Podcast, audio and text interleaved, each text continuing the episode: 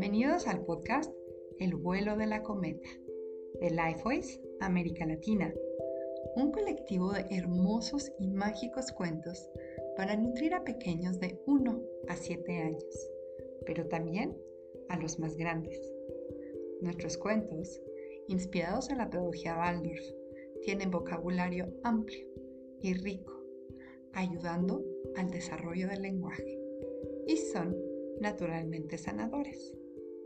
Para los adultos que escuchan este cuento, nos alegra contarles que nuestro programa La magia de los cuentos está disponible. Con él puedes profundizar sobre el poder de las historias y conectar con tu sabiduría y arte de la narración. Si sientes el llamado, conecta con nosotras. En el descriptivo del episodio encontrarás las ligas. Nos encanta contarte este cuento y no dudes en compartirlo si te gusta. Esperamos que disfrutes el vuelo de tu cometa.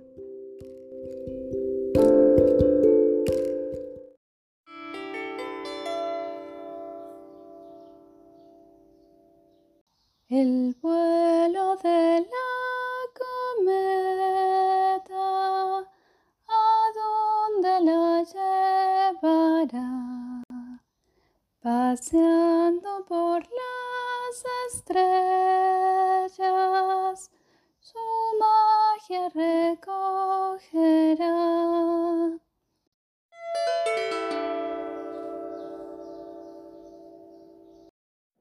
El nacimiento de la diosa Brigitte, autora Monique Tedeschi.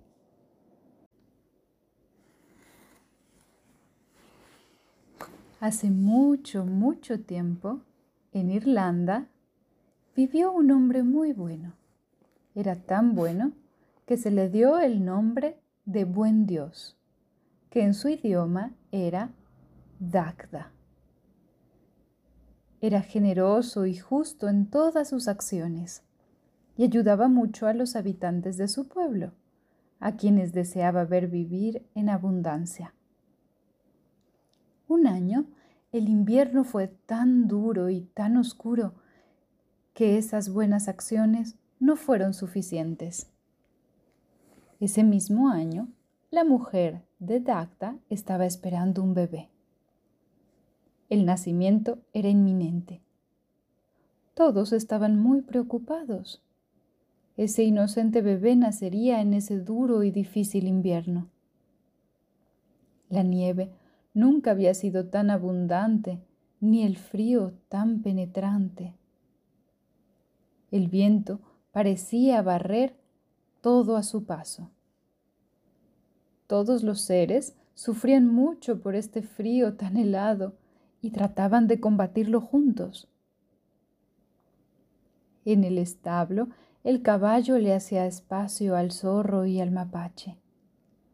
En el gallinero, el ratón se codeaba con gallinas y pavos. En las casas, hombres y mujeres trataban de refugiarse lo mejor que podían. Aquellos que estaban aislados, enfermos o demasiado viejos recibían visita cuando era posible salir.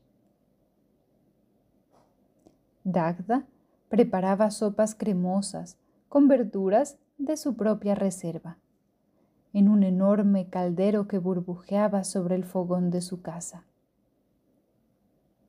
Todos aquellos que podían se apresuraron en llevar esta buena sopa caliente a aquellos que la necesitaban y no podían salir. Y así transcurrían los días, tratando de traer un poco de calidez a ese frío y doloroso invierno mientras el vientre de la esposa de Dagda crecía y crecía. Día tras día, la mujer hilaba, tejía y cosía para su bebé, pero también para aquellos en el pueblo que no tenían suficiente ropa para abrigarse. Ella también era amable y generosa, y solía repartir abrigos, gorros, guantes, cobijas, a todos los habitantes del pueblo. Mientras trabajaba, pensaba en el bebé en su vientre.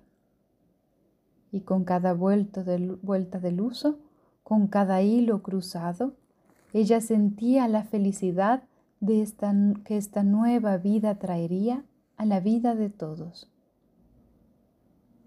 Curiosamente, a diferencia de los aldeanos, no temía que su bebé naciera en pleno invierno.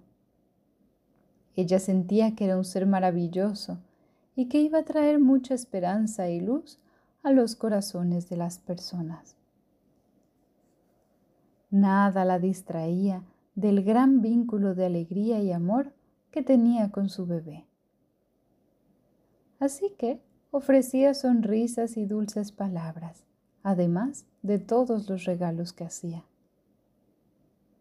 Todos adoraban a esta mujer, cuya corona mostraba los cuernos de una vaca sagrada, su símbolo.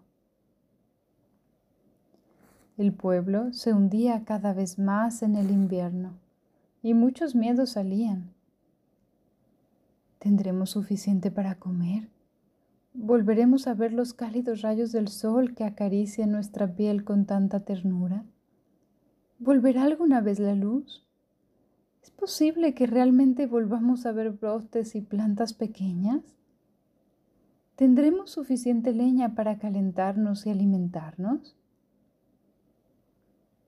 La luna de nieve acababa de terminar y la luna de la tormenta ya se estaba elevando en el cielo.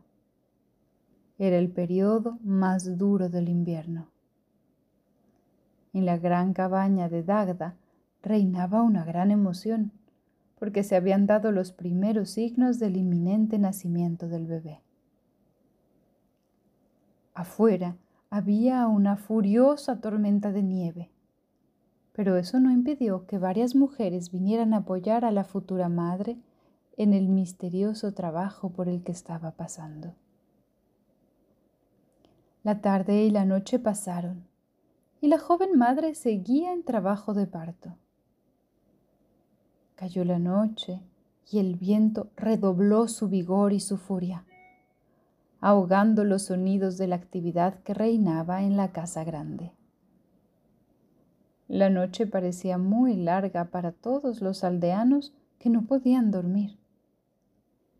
Se reunieron en las casas de los demás, a la luz de las lámparas, acompañándose, esperando que la tormenta pasara y dieran noticias del nacimiento.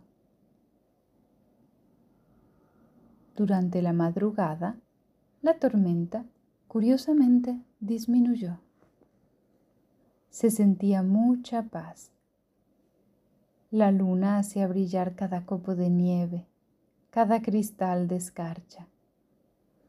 Los que estaban afuera estaban asombrados por tanta belleza. Se veía a lo lejos los destellos del nuevo amanecer. Y en ese momento ocurrió el nacimiento más increíble y hermoso una hermosa niña nació justo cuando el sol se elevaba hacia el cielo. La tormenta había desaparecido totalmente y las nubes habían retrocedido.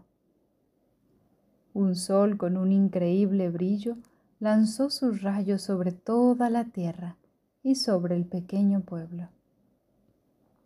Era un sol como no se había sentido por mucho tiempo. Los aldeanos que todavía estaban en sus casas salieron a ver este prodigio y escucharon los fuertes gritos de un bebé recién nacido y la alegría que estallaba en la casa de Dagda. Dagda salió, sosteniendo en sus brazos un pequeño bulto envuelto en pañales, del que aparecía solo un mechón de cabello brillante del color del sol. Los rayos del sol se unían al cabello de su luminosa hija. La tela que cubría al bebé cayó de los brazos de Dagda, revelando a la niña más bonita que habían visto, bañada por los rayos del sol e irradiando una luz suave pero intensa. Y donde llegó la luz que emanaba de la dulce niña, la nieve se disipó y aparecieron pequeñas flores y tréboles. Ante este milagro los aldeanos cantaron y gritaron de alegría, porque ahora en los corazones de todos reinaba la esperanza de renovación y el calor del amor. Todos los miedos habían sido disipados. Para conmemorar este día, ahora, en cada luna de la tormenta, se celebraría el nacimiento de esta niña de luz.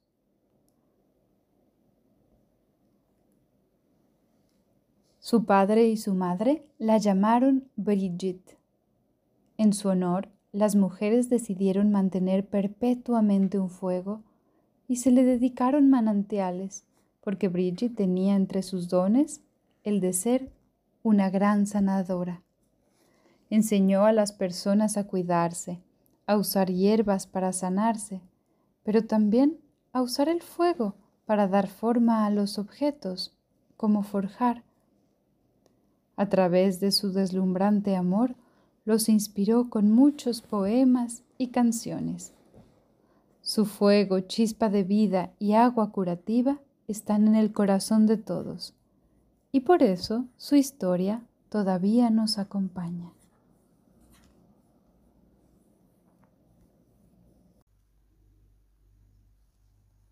Un cuento pasó por aquí, un cuento pasó por